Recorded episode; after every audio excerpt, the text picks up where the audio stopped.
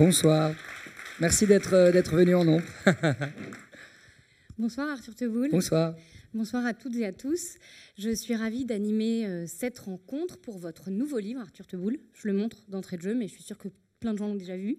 Euh, le Déversoir, qui est apparu aux éditions Segers. Et je le dis aussi, comme ça ce sera fait. Ce livre-là, mesdames et messieurs, vous pouvez vous le procurer à la sortie, à la librairie de la Maison de la Poésie. Et Arthur, je crois que vous vous ferez un plaisir de le dédicacer. Tout à fait. Euh, c'est bien si vous êtes affirmatif. Voilà, ouais, je, je consens. Euh, Peut-être euh, seriez-vous d'accord aussi pour dire qu'il n'y a pas meilleur endroit que la Maison de la Poésie pour présenter ce livre de poèmes? Voilà encore une manière de consentir. ouais, tout à fait. bien. Oui, oui. Et aussi d'ailleurs euh, le cabinet de poésie que vous avez ouvert et nous allons en parler tout à l'heure. Euh, vous êtes venu à la musique par la littérature, Arthur Teboul. Nous vous connaissions jusqu'alors comme euh, l'auteur et le chanteur euh, du groupe de rock Feu Chatterton, que vous avez baptisé ainsi en hommage au poète romantique anglais Thomas Chatterton. Oui, aussi, je consens. Très bien, parfait. Pour, le moment, tout va bien. Et euh, nous découvrons donc un autre de vos talents avec ce recueil qui compte très exactement 98 poèmes, en prose pour la plupart, et qui d'ailleurs le plus souvent tiennent sur le recto d'une seule page. Ces poèmes, vous les qualifiez de minutes, c'est très amusant. Parce que d'habitude, euh, je suis sûre que dans la salle, on a plutôt l'habitude d'employer cette expression pour dire qu'on va se faire une, faire une clé à la minute Mhm. Ou un steak à la minute. Et si euh, vous les appelez ainsi, c'est parce que vous dites dans votre livre que vous les écrivez à toute vitesse, selon euh, le principe euh, de l'écriture automatique, qui est cher aux poètes surréalistes des années 20, mais je ne sais pas si vous le saviez vous, mais moi je l'ignorais, qui existait également au Moyen Âge, comme vous le précisez, et qu'on appelait alors fatrasie. Ma question arrive enfin, merci de votre patience. Est-ce que vraiment, c'est, est-ce que c'est le cas vraiment, ou est-ce que c'est une histoire que vous nous racontez, ces poèmes? Est-ce qu'il ne vous faut seulement qu'une, ou deux ou trois minutes pour les écrire? Oh, pas- parfois cinq. Ah, ça va. Mais euh, oui, oui, en fait, euh, pour une raison très simple, c'est que euh, la plupart du temps, quand j'écris, d'autres choses que ces poèmes-là, je mets beaucoup de temps. Parfois pour euh, 20 lignes d'une chanson, un an pour arriver au bout. Donc euh, ça me soulage de pouvoir avoir cette autre activité rapide qui permet de trouver une vérité juste dans l'instant. Et pourquoi je les écris si vite C'est parce que euh, ils répondent au principe de l'écriture automatique, c'est-à-dire euh, d'accepter de coucher sur le papier ce qui nous passe par la tête. Et pour accepter ça, euh, on- il, faut, il faut passer par de la, quelques barrières, qui sont la barrière de l'amour-propre, euh, la conscience de soi, l'envie de plaire, et le lecteur qui est en nous. Et donc quand on écrit vite, eh bien, on étourdit un peu toutes ces choses-là, et ça nous laisse, ça nous laisse comme ça par effraction un instant euh, de pure inconscience où on va au bout de ce qu'on a dans la tête. Et c'est agréable. Dans le texte liminaire qui introduit votre livre, vous écrivez, je lis, La poésie est un contre-pouvoir. Ce n'est pas anodin qu'elle soit un secret si bien gardé. Emparons-nous de ce feu. C'était pour servir de programme. Je proposerais que nous en- nous emparions tous du feu ce soir. Oui, mais mettons des gants inifugés. Ou pas, hein Mettons des gants inifugés. Vous comparez très joliment, Arthur Teboul, euh, l'écriture automatique à euh, une gymnastique permettant, dites-vous, de faire prendre l'air à l'esprit de sérieux qui habite l'homme. J'aime beaucoup cette phrase. Donc, j'avais prévu de vous demander, c'était très logique, si l'écriture automatique était pour vous une hygiène de vie. Mais je suis tombée sur un poème de la page 109 Mhm. qui m'a littéralement découragée de vous poser cette question. Vous allez comprendre pourquoi, mesdames et messieurs. Donc, je vais vous lire ce poème qui s'intitule donc Hygiène de vie. Voilà, je vais pas mettre une minute. Grosse gousse d'ail pour éloigner les prédateurs, c'est le seul remède que j'ai trouvé pour qu'on me laisse tranquille. Ce soir, j'espère que vous êtes venus les poches vides. Bah non, j'ai quelques chewing-gums justement pour euh, ne pas vous repousser. La gousse d'ail, normalement, c'est pour faire peur aux vampires. Ouais, euh, c'est vrai que c'est aussi ce qui est euh, assez confortable avec l'écriture automatique, c'est qu'on n'a pas à se justifier de ce qu'on écrit. Je ne vous demande pas de justification d'ailleurs, Alors, euh, cette gousse d'ail est apparue comme ça. Euh, Peut-être avais-je en face de moi quelques ennemis. Et donc, j'ai tenté de les repousser gentiment. Mais comme euh, là, nous sommes euh, qu'avec des amis, bah, Vous n'avez pas pris de gousse d'ail. non, je suis venu avec des chewing-gums. C'est bien. Alors, André Breton a expliqué euh, la méthode de l'écriture automatique dans son manifeste du surréalisme, paru en 1924. Je donne des dates pour faire un petit peu sérieux. Et vous, presque 100 ans plus tard, vous livrez euh, votre propre méthode. J'avoue qu'elle m'a plutôt plus enthousiasmée que la sienne. Auriez-vous la gentillesse de nous expliquer euh, comment faire pour composer un poème minute selon le principe de l'écriture automatique au cas où on voulait faire comme vous? Bien sûr. Euh, alors, je, je, me réfère tout à fait à, la méthode euh, tout à fait, oui. Euh, explicitée par André Breton et les surréalistes. Hum, et, André Breton, dans son manifeste, le dit très simplement, il dit écrire sous la, sous la pure dictée de la pensée. Donc on se demande comment faire parfois. eh bien, il faut se lancer, quoi. Il faut se lancer. Et il explique que la première phrase arrive très souvent seule, d'elle-même, et que c'est ensuite prolongé ce qui, ce qui vient euh, de commencer, qui est délicat. Alors il propose par exemple d'ajouter quand même dans cette forme euh, très spontanée d'écriture un peu de volonté. C'est ça qui est particulier avec l'écriture automatique. C'est quand même une danse. Alors qu'est-ce que ça veut dire exactement? Ajouter un petit peu de volonté alors que même on s'en croit dépossédé. C'est une orientation. Alors par exemple, ça peut être, euh, eh bien, je ne sais pas ce qui va venir si je commençais par la lettre L, par exemple. Hmm libellule, euh, mange en chemin. Moi, euh, j'avais lama. Lama Lama crash Ouais, c'est ça, c'est très simple. Euh, c'est une manière de commencer. Après, c'est une chose qui reste à creuser, c'est vrai, de savoir. Il y a un mystère quand même au fond. Savoir pourquoi parfois on ose. je vous vois pas bien. on ose. on ose franchir ce, ce, ce, ce, cap, quoi, y aller. Pour l'avoir fait maintenant depuis sept bonnes années et récemment euh, à haute dose, euh, dans le cabinet euh, plus de 40 fois par jour, j'ai constaté à quel point vraiment c'était libérateur. Pas seulement pour ce qu'on produit, mais juste dans cette, dans cette envie, possibilité d'accepter la vie comme elle vient. c'est un peu impensif, mais on résiste souvent à la matière, mais aux choses qui nous arrivent. cette pratique, quand elle est constante, répétée, eh ben, nous enjoint pas seulement quand on écrit, mais le reste du temps aussi, à se satisfaire de, ce qui vient et à se laisser traverser pour voir comment, soit on pourrait s'en servir, soit simplement comment on pourrait euh, tourner. Quoi. Donc c'est pour ça que c'est une forme d'écriture à la fois très spontanée, mais qu'est-ce que ça veut dire au fond? Et en même temps un peu... Euh, orienté. Orienté, ouais. Guidé. Vous racontez que la poésie est entrée dans votre vie d'adolescent comme une déflagration lorsque vous aviez 15 ans. C'est fort ce mot-là, la déflagration. Qu'est-ce qui vous a décidé à cet âge-là à prêter le serment de consacrer votre vie à la poésie, puisque c'est ainsi que vous le précisez? C'est a posteriori que je m'en suis rendu compte. D'ailleurs, c'est sans doute en écrivant à ce moment-là mon premier livre, mon premier recueil de poèmes, cette préface qui concentre au fond 15 euh, années, voire plus de pratique, et d'assumer enfin euh, de les publier, peut-être, euh, d'assumer que ça pourrait peut-être intéresser d'autres personnes, que j'ai réalisé à quel point ça avait orienté ma, ma vie, ma manière de, vivre. Donc c'est pas euh, c'est pas théorique, c'est pas un moment où je me suis dit tiens ça va être comme ça. Simplement, quand on découvre une chose qu'on se met à aimer et qu'on pressent qu'on va l'aimer pour toujours, forcément c'est un choc. Euh, pourquoi on se met à l'aimer, on ne sait pas l'expliquer. Peut-être que le frisson est venu de sentir qu'il y avait une possibilité dans ce monde de toujours euh, euh, avoir une porte de sortie, une récréation, un ailleurs,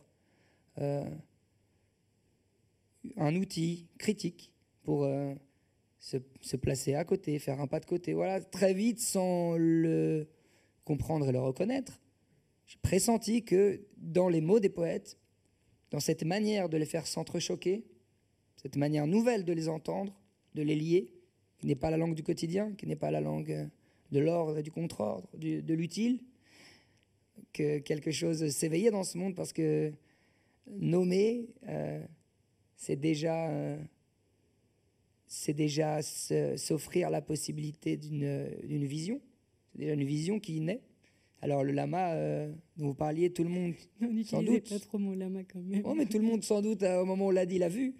Donc ce lama euh, qui est sorti de nulle part existe déjà un peu. Alors là c'est un lama, mais parfois ce sont euh, des vomissures sur une coque, parfois, euh, sais pas, c'est quelqu'un qui dit quelque chose avec la tête et qui pense autre chose avec son cœur. Bon. Euh, On pourrait parler de la genèse de ce livre. Tout commence certes quand vous aviez 15 ans, mais ce livre-là, précisément, sa genèse remonte à janvier 2016.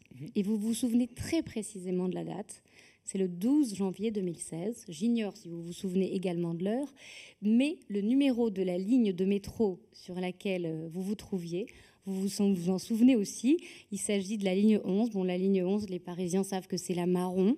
Et peut-être que certains et certaines, d'ailleurs, dans la salle l'ont emprunté ce soir pour se rendre à la Maison de la Ça, Poésie, car il y conduit. Voilà. Qu'est-ce qu'il s'est passé, Arthur Teboul, le 12 janvier 2016, sur la ligne 11 du métro? Alors rien de particulièrement spectaculaire, je vais quand même vous le dire. Oui, parce que là, je fais un petit teasing, en fait. Non, mais c'est vrai que souvent les tremblements euh, les plus intimes n'ont rien de spectaculaire. Non, ils sont cachés. Des histoires pour soi, des, des épiphanies, quoi. Euh, eh bien, c'est la première fois simplement que, que, j'ai écrit un, poème automatique, c'est-à-dire que, que j'ai franchi le pas de cette pratique que je connaissais depuis longtemps, parce que les, surréalistes me fascinent et, m'attirent depuis l'adolescence, au moment où j'ai découvert d'autres euh, poètes plus romantiques ou baroques ou euh, vi- virulents, je sais pas, lyriques, les dandys, etc. Baudelaire, Barbé d'Aurevilly, Wilde, etc. Mais ils m'attirent depuis très longtemps pour euh, leur capacité à, à écrire des règles de jeu, à, à jouer, à jouer très sérieusement. Et ça, c'est une chose que j'ai toujours adoré parce que quand on est enfant, on a, on a envie de ça, mais on n'a pas les moyens de ses ambitions. Et puis quand on commence à avoir les moyens, peut-être qu'on a peur de, Donc là, vous êtes sur jouer. votre strapontin, le je suis 12 sur le janvier strapontin 2016. et je dois écrire un album. euh, ça me coûte beaucoup. J'ai cette angoisse d'écrire, de mesurer au plus beau de moi-même. euh, Comment je vais réussir à écrire des choses euh, qui soient à la fois profondes et légères, subtiles et bien cadencées. Bon. J'angoisse. Là, on se représente bien la scène, remarquez, c'est ouais. bien. Hmm. Non, en plus, euh, quand on a déjà euh, un fait d'armes, euh, là c'était notre premier album, j'en avais été satisfait, il avait touché le public, on commence à être enchaîné quoi, à, à la- à la- au plaire. C'est délicieux, mais ça peut devenir vraiment une prison. C'est Baudelaire qui dit euh, Déplaire est un plaisir aristocratique. J'ai mis longtemps à vraiment comprendre ce que ça voulait dire. Et maintenant, c'est bon, vous l'avez compris. Bah, depuis que je suis aristocrate. euh, Donc le strapontin, le- oui, les strapontins, bien Euh, sûr. je me permets de revenir au Oui, strapontin. bien sûr, bien sûr.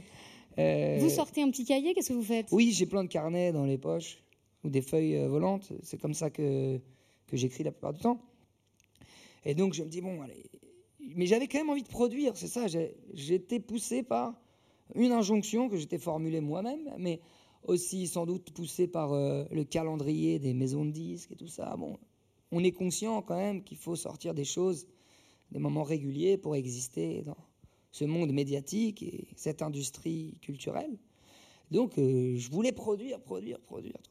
Et dans ces moments-là, ce qui est très désagréable pour quelqu'un qui aime euh, écrire et qui se prétend poète, même s'il le cache, c'est de sentir qu'on devient prédateur. Cette angoisse de ne rien produire nous pousse à regarder à vivre toutes les situations de la vie comme si c'était une matière à écrire. Donc, pour s'en servir. Alors, on ne vit plus vraiment le. On est déjà, il y a déjà un biais dans notre manière de vivre l'instant. Ah, Qu'est-ce que je peux faire de cette situation? Ça, m'aider à produire un verre. On devient comme ça obsédé, mais d'une manière assez stérile, quoi, fermé sur, sur soi-même.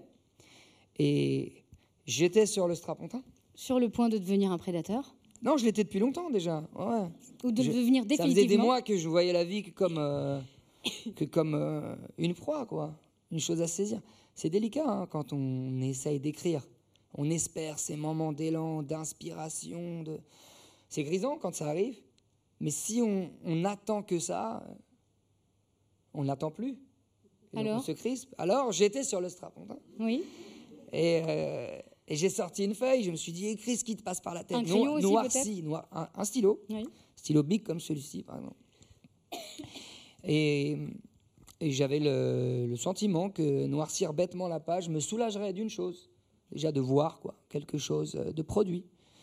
Et c'est allé plus loin, ça qui était beau, c'est que j'ai écrit juste pour avoir le, sentiment d'écrire. Et en fait, en écrivant euh, ce qui me passait par la tête, j'ai senti, dans cet état euh, étrange, un peu de demi-conscience, que, euh, sans trop savoir pourquoi, ça me, ça me soulageait, quelque part, ça me faisait bien. Mais tout de suite, j'ai été prédateur à nouveau. Je me suis dit, tiens, comment je vais me servir de cette chose qui est sortie un peu chaotiquement de mon esprit, qui est là, super, j'ai quelque chose devant moi, pour des chansons. Alors j'étais en train de regarder mon texte, bon, non. une idée, une phrase, une forme, mm. non, rien du tout. Et en fait, ça m'a fait du bien que le texte ça ne à rien. me résiste, ouais, ouais, bien sûr, parce qu'il était clos euh, sur lui-même. Et donc, euh, bah, il m'a aidé à accepter aussi cet état de fait que on, veut, on, veut, très souvent un résultat rapide, prompt, ou savoir pourquoi on fait les choses. Donc là, en fait, j'essaie de vous expliquer pourquoi je le fais, mais je ne le savais pas vraiment. Et je pense que c'est bon de le dire aussi. Parfois, on est poussé par une nécessité. Et quelques années plus tard, nous en avons donc 98. Au moins. Au moins, en tout cas dans ce recueil, vous les appelez des instantanés. Vous dites euh, comme une photographie ou comme une soupe. J'aurais aimé savoir si la forme, vous la décidiez avant de vous asseoir sur le strapontin, là vous n'aviez rien décidé encore, mais en tout cas, si vous la décidiez avant de vous lancer, est-ce que vous décidez avant de vous lancer d'écrire en prose, d'écrire en vers, ou finalement si la forme, elle s'invitait malgré vous, à votre insu, au cours d'écriture? Oui, oui, bien, euh, oui, elle, s'invite. Euh, c'est ce qui me plaît, hein. c'est d'arriver et de ne pas savoir ce qui va se produire. Donc si je commence à avoir un plan d'attaque, alors je bascule dans une autre forme d'écriture, parce que je parlais des soupes instantanées. Nous sommes tous au courant qu'il y a d'autres types de soupes. C'est vrai. Et elles sont tout aussi euh, savoureuses, enfin si elles sont bien faites, mais... Parfois elles sont maison, c'est un peu le cas de vos poèmes. Voilà, euh, donc c'est un poème maison instantané minute, soupe. Voilà. Euh, oui, c'est vrai que c'est pas très flatteur de comparer ses propres poèmes à de la soupe, mais...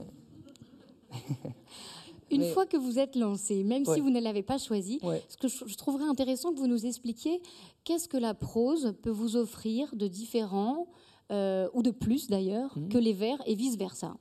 Oui, alors dans ce, livre, vous trouverez assez peu de poèmes euh, versifiés, pour une raison simple, qui est la même que celle de la vitesse d'exécution, c'est que j'essaye simplement euh, de d'enlever les barrières qui, qui, qui, sont entre la feuille et l'esprit.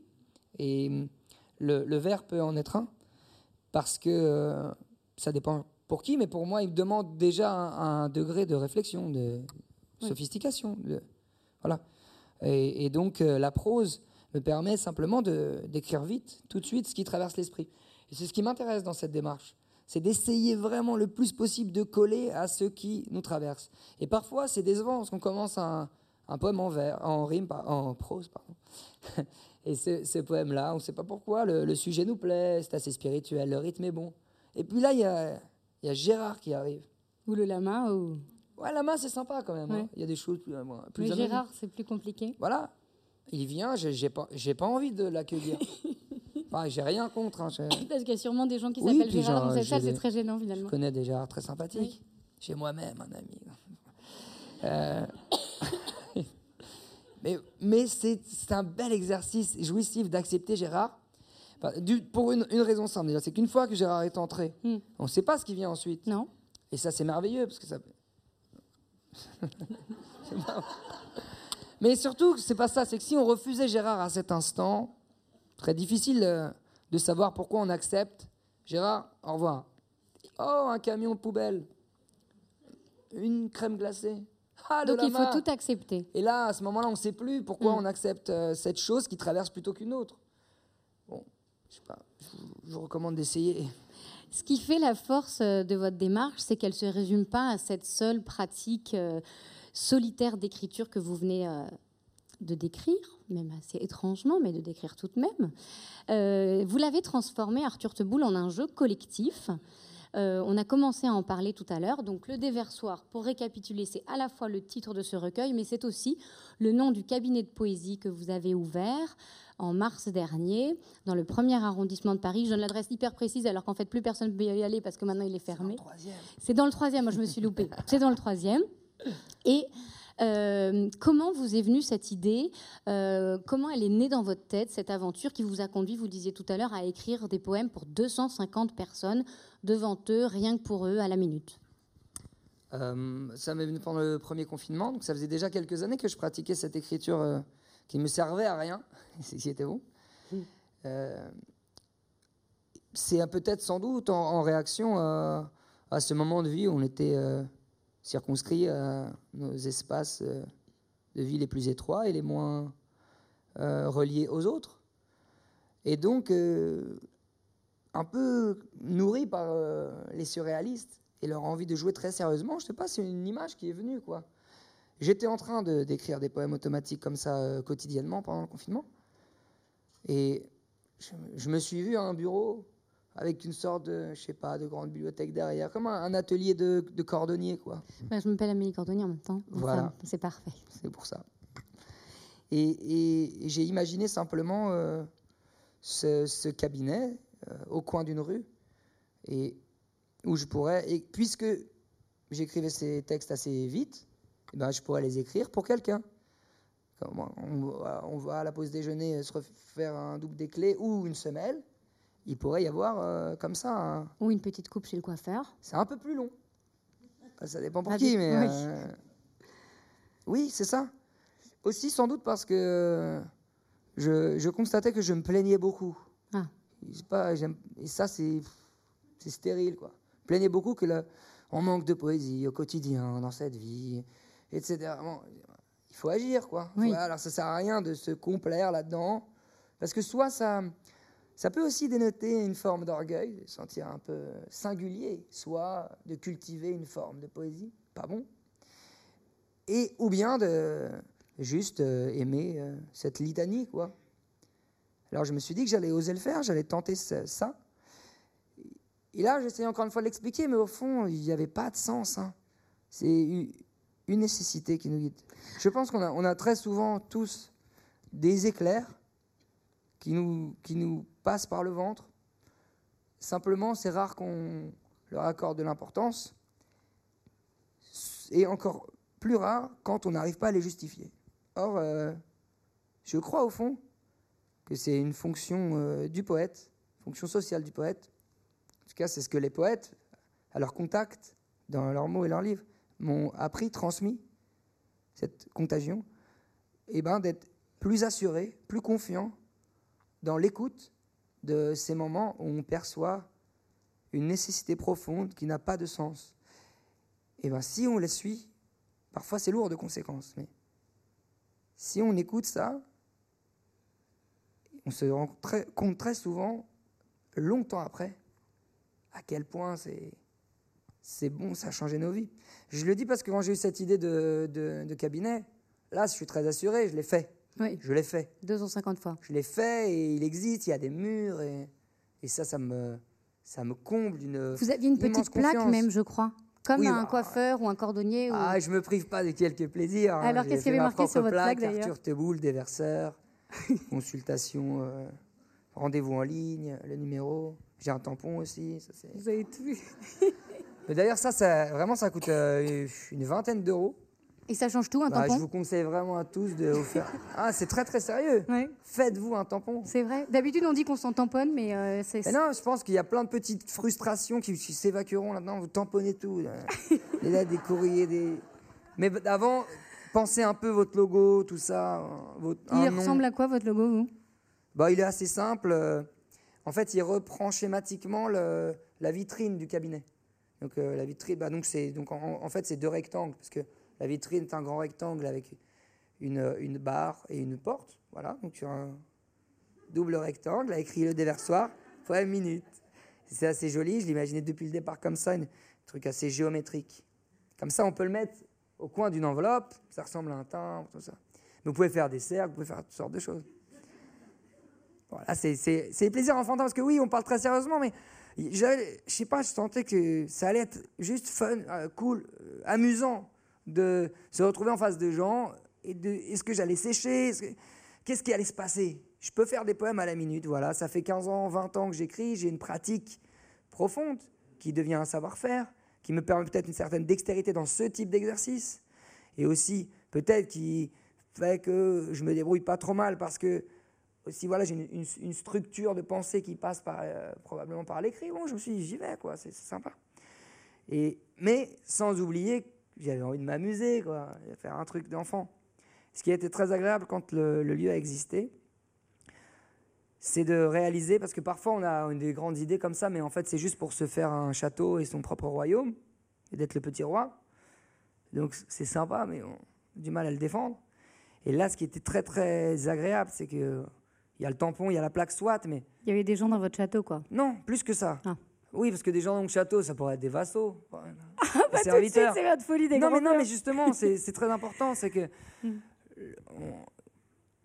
je, pressentais quand même, et ça, je le disais à l'époque, que ça changerait profondément ma vie, que ces rencontres allaient être bouleversantes, pour moi dans un premier temps, mais ce qui était très, très puissant et jouissif, c'est quand les, rares moments dans la vie où on a, on a un pressentiment, on a une conviction, et elle devient une vérité.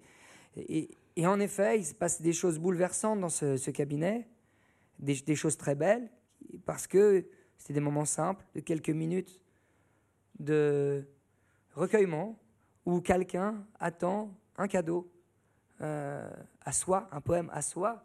Donc, quelle que soit la teneur du poème, dans ce monde dans lequel on vit, de s'accorder quelques minutes de silence, d'introspection, pendant que quelqu'un vous prépare un petit cadeau. Merveilleux. C'est rare. Et donc. Euh, vous concocte un petit Oui, c'est juste, c'est rare. C'est pas énorme, c'est rien, c'est une petite, juste une petite halte, un interstice dans ce monde-là. C'est pas. C'est une toute petite chose. Quelque chose m'a interpellé dans votre démarche. Vous citez euh, Christian Bobin dans votre livre, à qui vous dédiez d'ailleurs euh, le poème, à Bobin, qui écrit dans le plâtrier siffleur Je lis Le monde est rempli de visions qui attendent des yeux. Les présences sont là, mais ce qui manque, ce sont nos yeux. Alors, j'ai débusqué une sorte de paradoxe, pardon. Enfin, bien que la poésie soit une vision, vous demandez aux gens de ne pas vous regarder lorsque vous écrivez et de, tourner de détourner les yeux. Alors expliquez-nous pourquoi. Voilà, c'est pour une raison assez pratique. C'est quand même euh, le temps de l'écriture automatique demande euh, d'entrer dans un certain état de décontraction, de liberté, de méditation. Et le fait d'avoir un regard qui se pose sur la feuille pendant que le texte est en train de se faire peut être déstabilisant. Donc voilà, c'est une raison assez pratique. Après, je pourrais chercher des choses malines à dire. Oui, mais non. Par exemple, non, mais on pourrait, ça, ça, pourrait marcher. Le monde est plein de présences qui attendent des yeux. Oui, et les présences sont là. Ce qui manque, c'est nos yeux. Mais ce qu'il faut regarder, c'est pas le mot. C'est ça qui est intéressant aussi, c'est qu'on parle. Le poème est une forme concentrée d'un instant poétique, d'un moment poétique. En fait, c'est un déclencheur ou un révélateur plus plus concentré, simplement plus quintessentiel de euh, la poésie du monde. Donc, regarder ailleurs, ça peut être regarder le tableau qui était sur le mur du cabinet. Ça peut être regardé par la fenêtre, si on veut, le plafond, le ciel en soi. Euh, regarder n'est pas forcément regarder ce qui est en train de se faire pour soi. Et c'est même pas forcément avec les yeux. Hein. C'est un état, un état d'attention au monde, de d'égard, d'alerte. On peut regarder les yeux fermés, bien sûr. Ouais, souvent.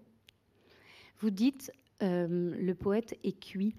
C'est une phrase euh, qui sert de titre à votre cinquième poète, poème. pardon.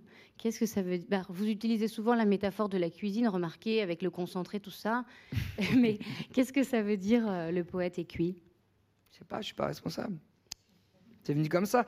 Oh, euh, c'est ce qui est chouette aussi euh, quand on écrit de cette façon.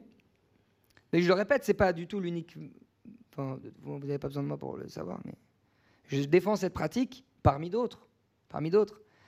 Euh, elle est libératrice pour cette raison-là aussi que c'est comme euh, se tirer les cartes à soi-même, vraiment. Il, y a quelque chose qu'on laisse passer de nous-mêmes, parfois qui, avec la conscience, serait retenu. Parce qu'il y a des choses qui sont dures à accepter, il y a des choses qui sont dures à se dire à soi-même. Et donc, euh, là, ça vient, et après, je regarde, ah, c'est bizarre quand même, tous ces oiseaux qui traversent le recueil. Le poète est cuit, d'accord.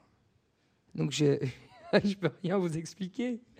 Juste vous dire que j'ai bien aimé, quand c'était fini, de voir qu'il était cuit comme un pot de terre. c'est comme ça que je l'ai eu en tête. Il était cuit, mais pas foutu. Oui, c'est bien. Il y a une autre métaphore qui traverse aussi tout le livre, euh, c'est celle de l'eau on parle du déversoir. Donc, pour la filer, j'essaye, moi, d'être un peu à la hauteur. Euh, je voulais vous demander s'il existait des ponts entre oh. l'écriture, vous appréciez ma question, entre l'écriture d'une chanson et l'écriture d'un poème, ou est-ce qu'au fond, pour vous, c'était deux exercices euh, radicalement différents? Euh, Ça dépend du type de poème qu'on écrit.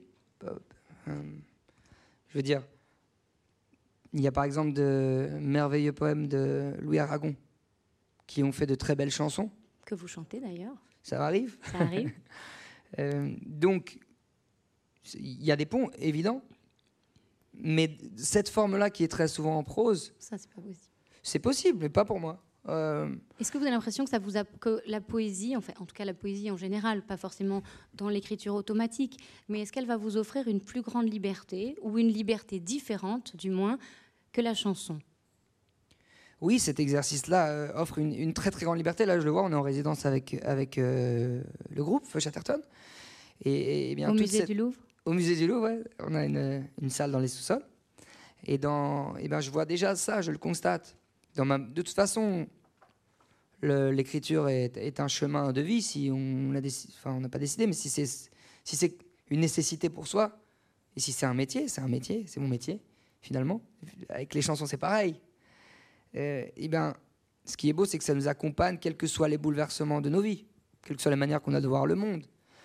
Et donc, euh, à chaque euh, avancée, chaque nouveau motif, chaque nouvelle forme, chaque nouvelle chanson, chaque nouveau texte nous permet d'avancer dans la forêt. Quoi.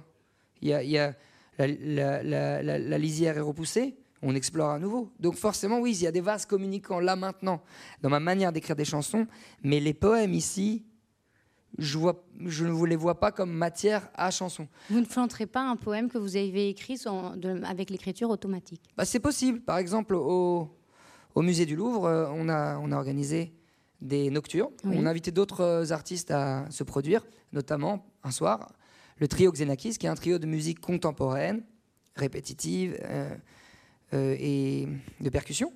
Et un des, membres du, trio a composé des pièces musicales autour de quelques poèmes du livre.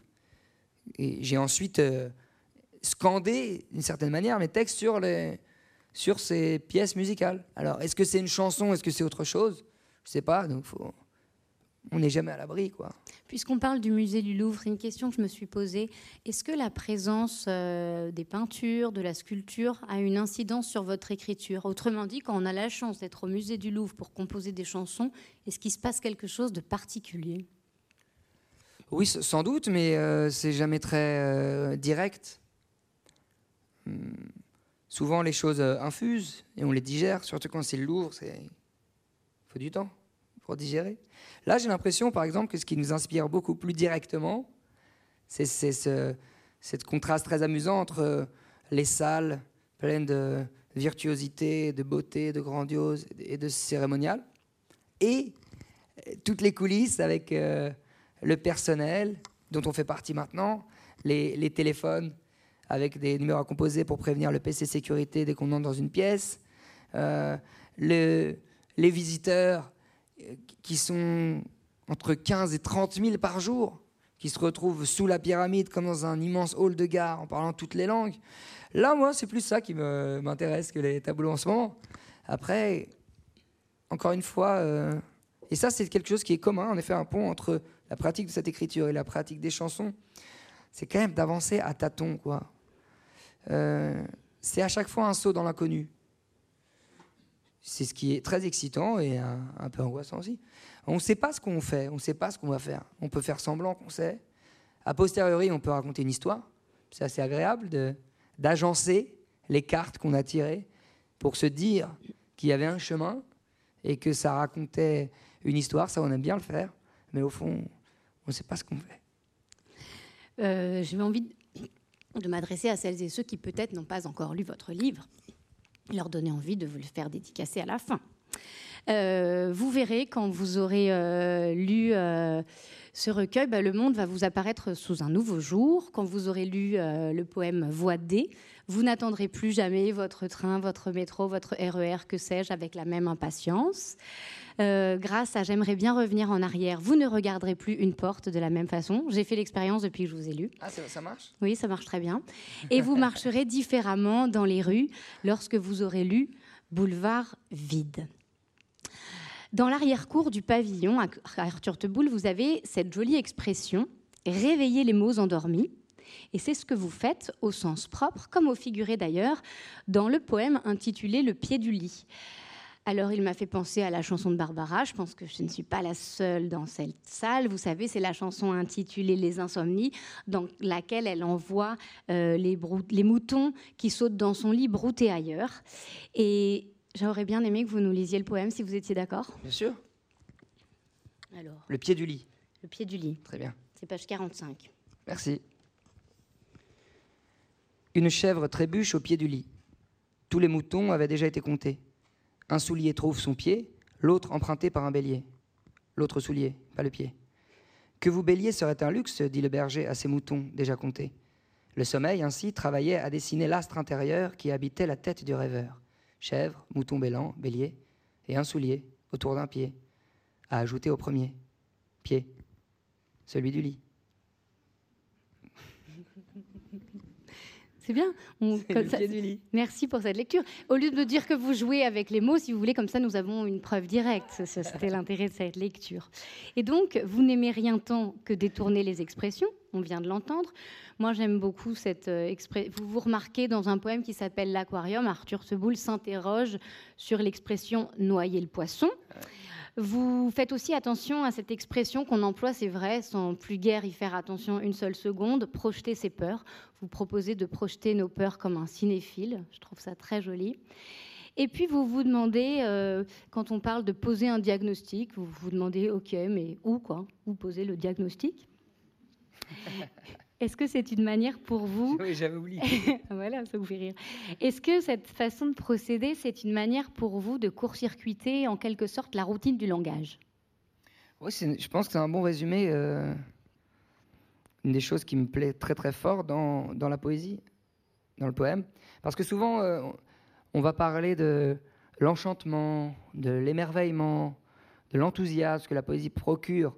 Mais en disant ça, on oublie qu'elle a aussi une très grande force de d'élucidation. Elle rend lucide. Et lucide, c'est aussi sur euh, les peurs, les angoisses. Elle accompagne aussi dans, dans, dans, l'ombre, quoi. Pas seulement dans cette lumière. En tout cas, c'est vrai que parfois, euh, il y a ce discours un peu. Elle vient enchanter nos vies. Oui, mais d'un enchantement qui peut être aussi un, sortilège, un, charme, sous, tous ses sens. Et j'en viens à la, question.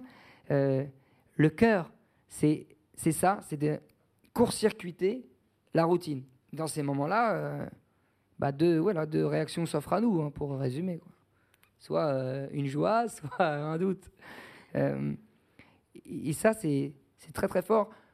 C'est ce qui me touche vraiment, vraiment très fort dans les, les, poèmes. Quoi. Parce qu'après, c'est ça doit être très douloureux d'essayer de questionner cette routine à chaque seconde. Certains poètes l'ont fait, certains écrivains qui en sont, en sont sans doute morts. J'en permets. mais en plus, euh, je, je, le dis très honnêtement, je, je pense que ça peut être une, un sacerdoce, la poésie, une manière de vivre ce monde, une nécessité, sans que ce soit forcément, je crois, euh, ce sacrifice qui devient aussi une posture de chercher à chaque instant à euh, rafraîchir le lieu commun, à sortir de la routine du quotidien. Non, c'est beau aussi d'accepter ça. J'aime beaucoup le, le, mot lieu commun, j'aime beaucoup cette expression. Et je trouve que ça dit beaucoup de choses. Les lieux communs on, passe dessus comme si on savait déjà ce qu'ils veulent dire. Au même titre que l'expression lieu commun elle-même. Est devenue on oublie mhm. que c'est beau ce mot, lieu commun. C'est un endroit, où on habite ensemble. Et nous les désertons bien vite.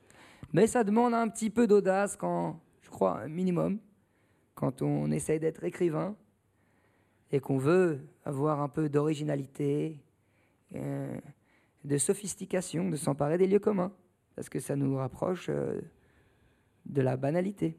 Lieu commun, ça pourrait être un titre de poème, parce qu'il faut que je précise ça, c'est important.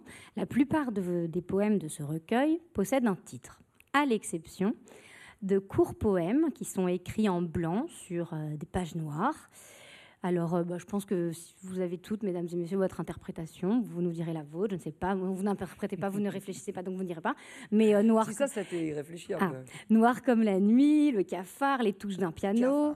J'ai pensé à la note de musique euh, noire qui effectivement dure un temps contre deux pour la blanche puisqu'ils sont très courts. Je ne sais pas, que sais-je. J'en ai compté 13. Je ne sais pas si je me suis trompée ou pas. Ils sont bien 13. Parfait. Pourquoi est-ce que vous accordez une place et une euh, couleur particulière à ces poèmes? Parce que, premièrement, ils ne répondent pas au principe d'écriture automatique. Ah, voilà. Euh, c'est pour ça que je dis qu'il y a 98 poèmes minutes. Parce que si vous comptez, mhm. bah, il y a plus de 98 poèmes dans le recueil. Bah, il y en a 98 plus 13. Et peut-être quelques autres. Ah oui? Je ne dis pas tout. Oui, parce que euh, je, trouvais ça bien de laisser quelques, quelques énigmes pour les plus euh, méticuleux comme vous. Mais aussi pour euh, pas tout expliquer toujours. Non, non, on a bien compris. On va lire euh, du coup à la place d'expliquer. Je suis sûre que je ne suis pas la seule dans cette salle à avoir une affection tout particulière. Vous verrez quand votre tour viendra de les lire, ces petits poèmes très courts sur la page noire. Ils sont donc très ramassés. Le premier d'entre eux compte quatre vers et il me plaît particulièrement. Alors, si vous voulez bien le lire, on sait qu'il n'y a que quatre vers à lire, remarquez du coup. ah oui, c'est aussi un, point commun de tous ces, ces poèmes euh, sur page noire. C'est qu'ils sont tous très courts. Très courts. Donc, on pourrait penser naturellement que ce, très facile. ceux qui répondent euh, le plus simplement à l'écriture minute. Mais non. À l'écriture seconde même. Mais non. Mais non. Euh, moi, je vous lis ici là. Va vers nulle part, l'horizon n'est pas loin. Va vers nulle part, tu connais le chemin. Merci. Il y en a un qui est encore plus court, c'est le deuxième. Je le lis si vous voulez bien. Non, mais je le lis sur ma feuille, je l'ai noté. Tomber sur un os, un gisement. Il y a aussi certains poèmes sur deux. Il est bien hein Il y a aussi certains poèmes. Moi, j'aime beaucoup celui-là, par exemple. moi aussi, c'est pour ça que je le lis, remarquez. Je vais pas vous lire les, je vais pas vous lire les 13. en fait, non, mais ça répond même à ce qu'on se disait sur la, la routine. Oui, c'est une façon d'illustrer ce qu'on dit. Ouais. Euh, l'accident, l'accident est un risque, mais on peut tomber soit sur un os, soit sur un gisement. Et eh bah, du coup, c'est parfait qu'on parle d'os parce que j'ai, j'en ai un autre. Un chien erre dans le quartier des affaires. Ouais. Je vous demande pas comment il vous est venu. Bah, le, bah ouais, non, je sais pas. Bah, non, mais pour le coup, ça, je pourrais expliquer parce que c'est pas automatique. C'est plus des. il ressemble presque à un décasyllabe, sauf qu'il est sur deux, deux ça, j'ai pas réfléchi. Non, mais c'est pas que j'ai compté. Mais c'est alors certains qui. Euh, il y en a qui, sont empreints de facétie. Mais celui-là, par exemple, euh, si, si, on, si on aime la grande cohérence, on va penser que le chien erre la nuit. Mhm. Parce qu'on n'aime pas, certains n'aiment pas voir un chien errer. Euh, Alors que la nuit, il dort. Dans la journée d'activité. Mhm. Donc euh, on accepte le chien errant que lorsque le business center est vide. Mhm. Bon, c'est ce que certains ont vu. Moi, j'imagine plutôt ce moment saugrenu où justement tout le monde court dans un sens et sait où il va, ou croit savoir où il va, et puis il y a ce chien qui est comme un grain de sable dans, la machine de l'habitude. Il y en a un qui est plein de facéties aussi, qui me plaît beaucoup. Dieu ne s'achète pas, louez-le. C'est bien celui-là, non? Je vous demande pas comment faire, remarquez, je me fais plaisir. C'est pour donner à entendre un peu vos poèmes. Et puis, euh, il y a aussi toujours un poème noir très court, celui-là, Au sommet se soumet. Et un petit dernier pour la route, parce que je me suis dit que vous y penseriez, une fois que vous l'aurez lu, vous y penseriez à chaque fois que vous devriez régler une facture, et malheureusement c'est assez fréquent. Veuillez joindre ce papillon à votre règlement. Oui, ça, je, je, remercie du coup les, courriers du fisc. non, mais les courriers administratifs, quoi. C'est comme l'idée du lieu commun. Il y a des moments comme ça où on n'y pense pas et, et, la, Et le, poème, dans la routine, saute aux yeux et c'est des moments assez agréables où on cueille le, papillon, notamment euh, le lieu commun. Quand on voit ce qu'il est, on dit Waouh, c'est beau Ou hmm. bien euh, le, diagnostic qu'on pose, ou je sais pas, euh, l'eau courante, l'eau courante. Ou les êtres qui sont chers. Les êtres chers chez vous, c'est C-H-A-I-R-S. Ça, ça me plaît. Par exemple. Bien... Et, alors, le papillon, c'est marrant parce que on prend son courrier et puis il y a, y a, vraiment un coupon très sérieux qui dit Et moi, je l'ai édulcoré. Là, je dis Veuillez joindre ce papillon à votre règlement. Mais dans les cours administratifs, c'est joignez obligatoirement ce papillon détachable à votre règlement. Moi, je vous laisse les choix quand même. Euh, on a parlé euh, du sens que vous déviez de mille façons, et puis il y a aussi euh, le son. Je trouve que vous maîtrisez très bien l'art de la littération, donc je vous ai cherché une preuve pour que vous voyez bien que je m'appuie sur vérité. Je vais me concentrer pour lire cette phrase. La longue langue déroule ses baragouinages gris qui te bercent jusqu'au prochain horizon. C'est beau? Donc j'avais envie de vous demander si vous écriviez à l'oreille aussi, même si c'est de manière automatique. Oui, ça, je pense que c'est dû euh, à ma pratique de, de la chanson. Mm, de mm. la chanson. Mais c'est vrai que parfois vous me demandiez euh, est-ce que j'ai une idée de la forme avant de commencer? Mm. Non, mais comme c'est quand même un peu une écriture orientée, parfois, c'est vrai, comme le pied du lit, je me dis, là, je vais plutôt me laisser emporter par le plaisir du son. Hmm. Ou il y a un poème qui s'appelle Abobin, que j'écris euh, euh, quelques jours après son, départ de ce monde. On pourrait dire, mais c'est pas possible, parce que tu t'amines, il écris un hommage à Bobin, mais alors euh, c'est pas automatique. Bon, bah, juste quand je me suis assis à ma table, je me suis dit, pense à Bobin. Bah, vous trichez un peu quand même alors. Oui, mais ce qui est bien, c'est que euh, la règle, il faut la tordre un peu. Bah bien sûr, les règles sont faites pour être transgressées, c'est certain. C'est pour ça qu'il n'y a pas que des poèmes minutes dans ce livre. En tout cas, il y a de la joie dans votre recueil. Moi, c'est pour ça qu'il me plaît. Elle inonde votre recueil, euh, la joie. Il y a ce poème, alors il est noir aussi, celui-là, très beau, dans lequel vous affirmez euh, Tu as peur de la joie et la joie dénude. Car la joie dénude. Car la joie dénude, pardon. Il y a aussi cet autre poème, c'est page 93, qui est intitulé Chercher la joie. Et c'est un des rares poèmes composés à la fois sur le recto et sur le verso de la page. Alors je me suis demandé, puisque j'essayais de chercher un point commun entre l'écriture de la chanson et l'écriture du poème, si au fond ce serait pas ça qui les rassemblerait, d'aller chercher la joie. Oh, bah, je... Ce serait mentir de dire oui parce que j'ai écrit beaucoup de chansons tristes. Oui, mais elles peuvent procurer de la joie quand bien même elles sont tristes, non? Non. Oui, c'est vrai. Non, c'est vrai que la. je consens pour la. Vous consentez Non, mais non, c'est parce qu'on vous le dit, je le réalise. Parce que moi-même, j'aime beaucoup les chansons très tristes. je pourrais m'inquiéter. J'aime me complaire d'une certaine tristesse, mais non. reconnaître cette tristesse comme étant partagée par d'autres ou nommée, ça fait du bien. Quoi. Bah oui, c'est ça pour ça que je. Bah, Est-ce déjà de la joie, je sais pas. Non, c'est un bon début en tout cas. Tout à l'heure, vous nous parliez de Baudelaire. Et vous aviez cité Baudelaire dans les poètes euh, qui ont pu euh, euh, un petit peu comme ça vous nourrir. Et c'est vrai que l'ombre de Baudelaire plane sur certains de vos textes, peut-être de manière automatique ou de manière cachée. Et je ne suis sans doute pas la seule à avoir pensé au poème Recueillement. Vous savez, c'est celui qui débute par Sois sage, ô ma douleur, donne-moi la main et tiens-toi plus tranquille. Alors celui-là, j'y ai pensé quand vous invitez à promener sa peine en plein jour avec délicatesse. Et puis, il y a aussi Mosta et Terambunda quand vous nous exhortez à fuir et à partir dans, au moment précis où la, où la clairière est calme. C'est ainsi que s'intitule ce poème. Puis il y en a d'autres qui penseront peut-être à Apollinaire euh, et à son poème à Lou en lisant euh, Oh, j'ai pas prévu de vous le lire, mais ça serait bien de le lire. Euh, c'est un poème très beau sur l'amour qui s'appelle Une chanson, mais comme j'ai pas prévu, j'improvise. il faut que je cherche dans la, ah, je l'évite, c'est bien, page 205. Parce que quand même bien d'essayer de montrer que ce que je dis semble vrai. Donc vous verrez, ce poème, il est très beau et il peut aussi faire penser euh, voilà, à plein d'incidences euh, de poètes, de poèmes. Allez-y. Ça fait une chanson. Oui. Ça ne fera pas une chanson, mais un collier pour ma femme et des pierres chaudes sur ses paupières quand elle dort. Ça ne fera pas un poème, mais un papier caché dans sa poche quand elle ira au travail, avec écrit dessus Je t'aime. Ça ne fera pas une chanson, mais la joie de ses voûtes plantaires quand elle rentrera à la maison. Merci. Moi, ça me fait penser à Apollinaire, ce poème-là. C'est parce qu'il parce qu'il ose dire je t'aime. J'aime, je t'aime. C'est dur à dire. Hein. C'est dur à écrire. Hein. C'est peut-être les deux mots, les deux, deux, trois mots les plus durs à oser écrire dans un recueil de poèmes. Je t'aime. C'est vrai que je vous l'ai fait lire, bon, euh, le temps file, hélas. Alors. Euh, Déjà Ouais. Avant de nous quitter, euh, pour conclure cette soirée et vous remercier toutes et tous, et puis vous donner une idée, j'aimerais vous lire quelques lignes extraits, extraites pardon, du poème du troubadour. Ça, se lit parfaitement avec ce qu'on a dit précédemment. Remarquez, j'avais pas réalisé. Un peu de temps à le trouver, c'est mal. Donc il s'appelle Avec le troubadour. Saviez-vous qu'applaudir est très très bon pour la santé?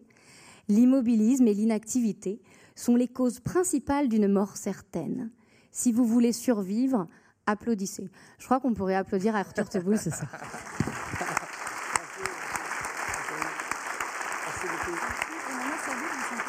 je vais écrire après. Merci.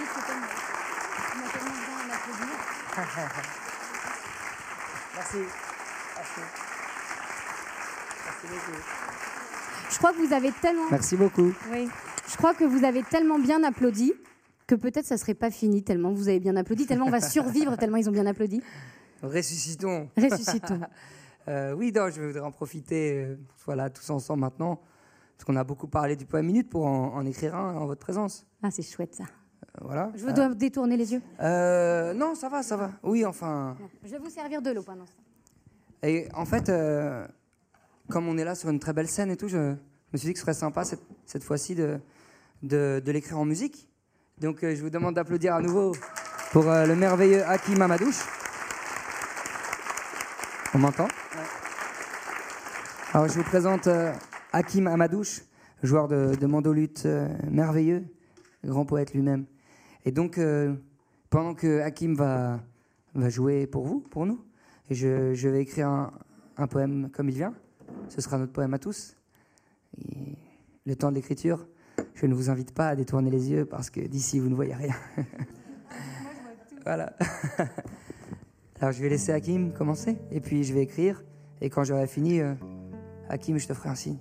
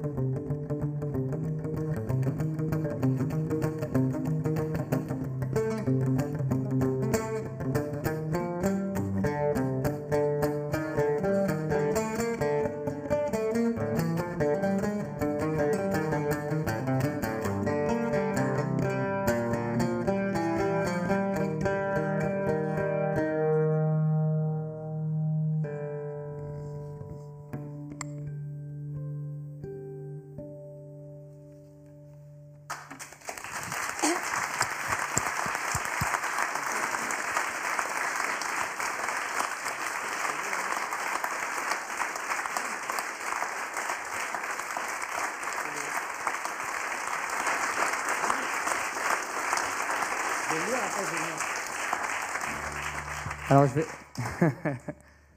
C'était beau. Euh, je vais vous lire le, poème du coup. Et, étrangement, je trouve qu'il n'a pas tant de, de liens. Ça, c'est vous qui déciderez. Alors, on vous écoute. Au sortir du grand tunnel invertébré qui nous excitait tant, nous n'avons pas été frappés par la lumière qu'on espérait.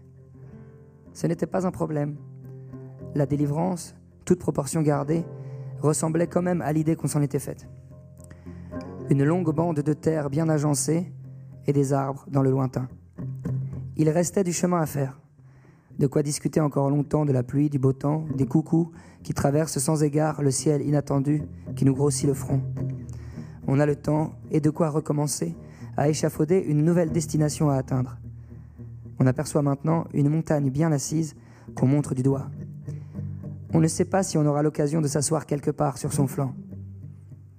Dans la nouvelle zone autoroutière où nous sommes désormais, il n'y a plus de sandwich triangle. On se contentera de la plus pure lumière et des provocations. Ça fait déjà beaucoup. Merci Arthur Teboul.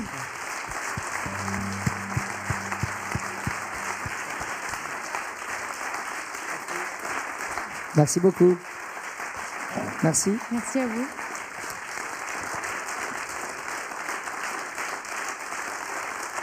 Et peut-être même que les applaudissements vont, vont vous faire chanter. Ça vaut le coup d'applaudir en fait.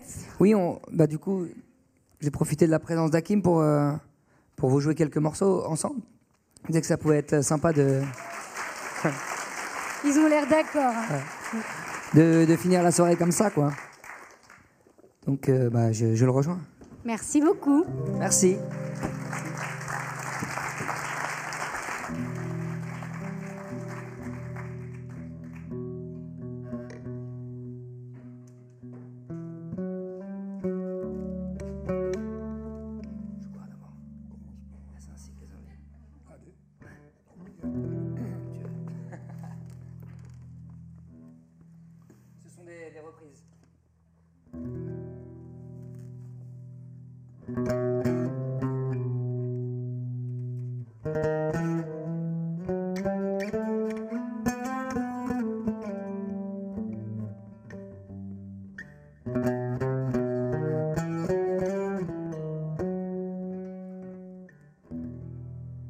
Tout affaire de décor, changer de lit, changer de corps.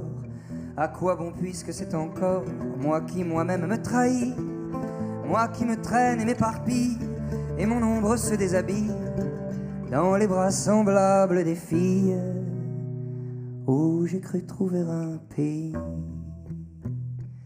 Cœur léger, cœur changeant, cœur lourd, le temps de rêver est bien court. Que faut-il faire de mes jours? Que faut-il faire de mes nuits? Je n'avais amour ni demeure, nulle part où je vis ou meurs. Je passais comme la rumeur, je m'endormais comme le bruit. Est-ce ainsi que les hommes vivent? Et leurs baisers au loin les suivent C'était un temps déraisonnable. On avait mis les morts à table, on faisait des châteaux de sable, on prenait les loups pour des chiens. Tout changeait de pôle et d'épaule. La pièce était-elle ou non drôle Moi, si j'y tenais mal mon rôle, c'était de n'y comprendre rien. Est-ce ainsi que les hommes vivent? Et leurs baisers au loin les suivent dans le quartier Hohenzollern, entre la Sarre et les casernes, comme les fleurs de la luzerne, fleurissaient les seins de Lola. Elle avait un cœur d'hirondelle sur le canapé du bordel. Je venais m'allonger près d'elle dans les hoquets du piano là. Le ciel était gris de nuages, il y volait des oies sauvages qui criaient la mort au passage au-dessus des maisons des quais. Je les voyais par la fenêtre, leur chant triste entrait dans mon être et je croyais y reconnaître du Rainer Maria Rilke. Est-ce ainsi que les hommes vivent, que leurs baisers au loin les suivent? Elle était brune et pourtant blanche, ses cheveux tombaient sur ses hanches, et la semaine et le dimanche, elle offrait à tous ses bras nus. Elle avait des yeux de faïence et travaillait avec vaillance pour un artilleur de Mayence qui n'en est jamais revenu. Il est d'autres soldats en ville la nuit monte les civils. Remets du rimel à tes cils, Lola qui t'en ira bientôt. Encore un verre délicat, ce fut en avril à 5 heures, au petit jour que dans ton cœur, un dragon plongea son couteau. Est-ce ainsi que les hommes et leurs baisers au loin les suivent. Comme des soleils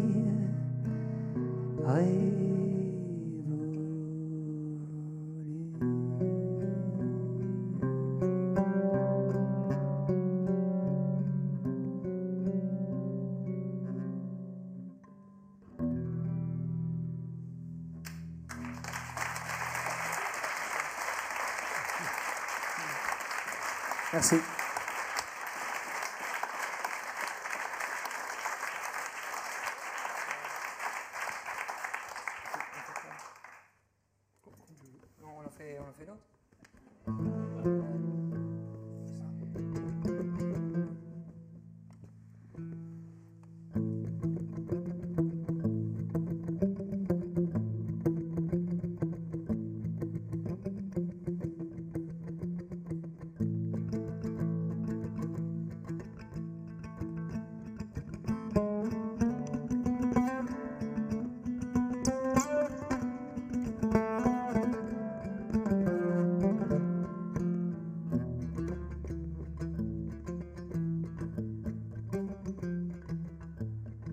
Bien peu de choses, et mon ami la rose me l'a dit ce matin. À l'aurore, je suis né, baptisé de rosée, je me suis épanouie, heureuse et amoureuse, au rayon du soleil, me suis fermée la nuit, me suis réveillée vieille. Pourtant j'étais très belle, oui j'étais la plus belle des fleurs de ton jardin.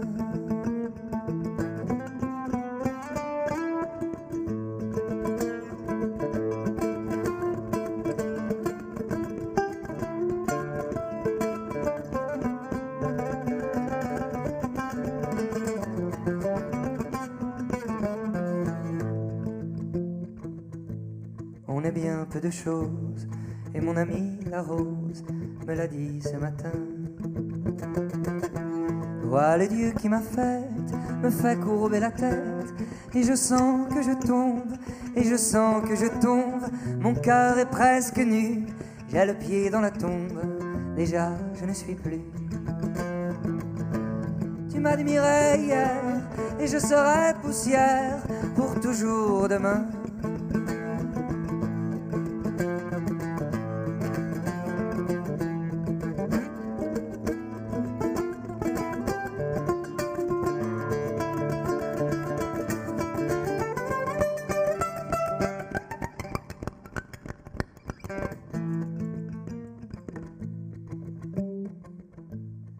Peu de choses, et mon amie la rose est morte ce matin. La lune cette nuit a veillé mon ami, moi en rêve j'ai vu, éblouissante et nue, son âme qui dansait bien au-delà des nues et qui me souriait. Crois celui qui peut croire, moi j'ai besoin d'espoir, sinon je ne suis rien.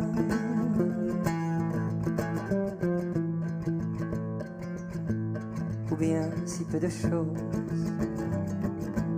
c'est mon ami la rose qui l'a dit hier matin. C'est mon ami la rose qui l'a dit hier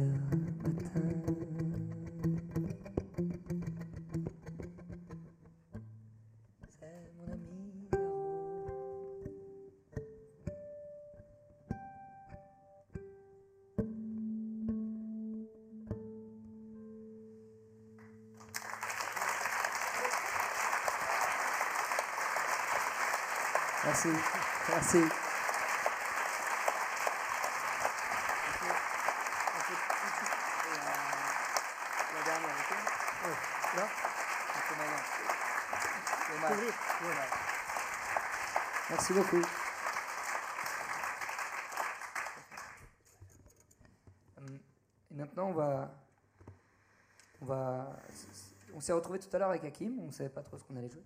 On a répété un peu. Et Hakim euh, revenait du sud de la France, où il était allé rendre hommage à un ami parti, un ami poète. Et il m'a dit euh, Regarde, il y, a ce très beau poème qu'il a écrit lui-même, Philippe.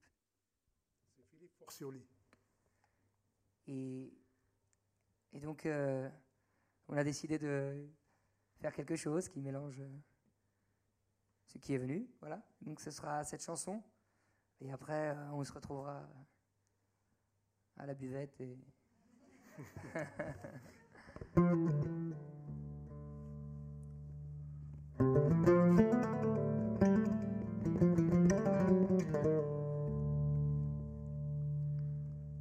Je précise que ça commence euh, par, une, par un, petit extrait de musique arabo-andalouse très ancien et qui parle d'un jardin qui, grandit.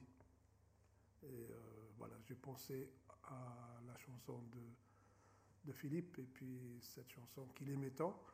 Voilà, et donc euh, on, a on a essayé de mélanger les deux.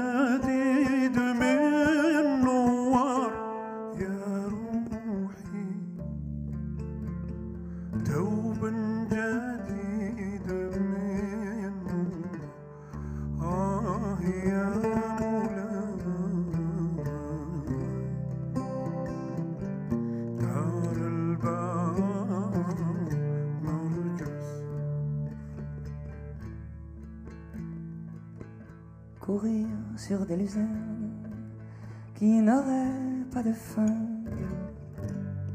ni de commencement, s'enfuir de la caserne, voguer au firmament d'étoiles et d'orphins.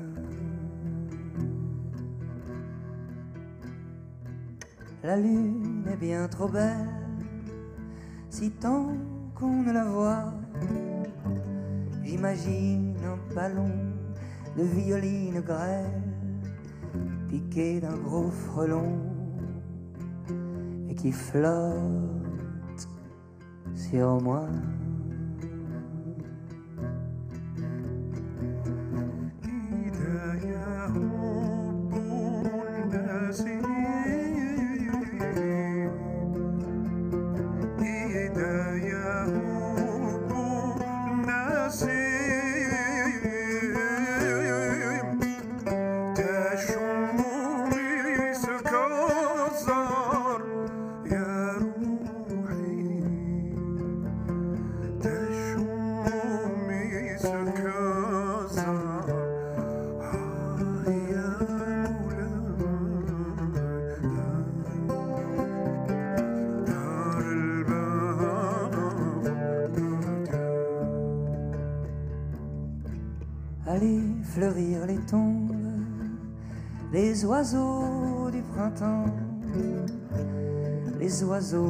Château tombés aux hécatombes. Allez, passe, râteau, allez, griffe, le temps. C'est l'harmonie du rêve qui guide tous mes pas. Je peux aller furtif aux enfers dans la sève d'une vie ou d'un if. Mon rêve ne meurt pas.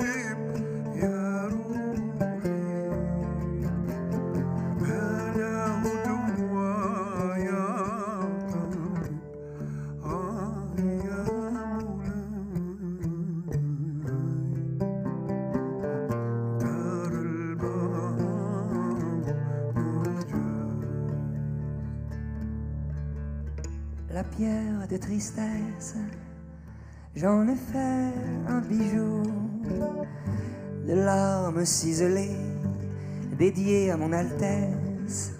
Je suis roi sans palais d'or, c'est ma vie.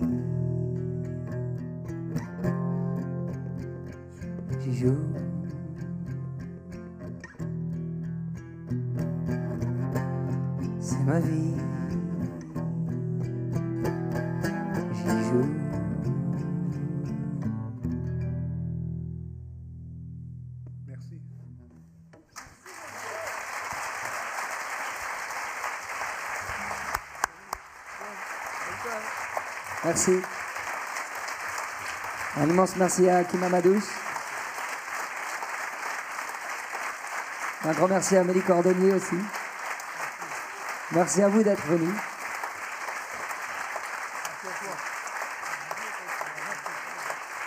Merci beaucoup.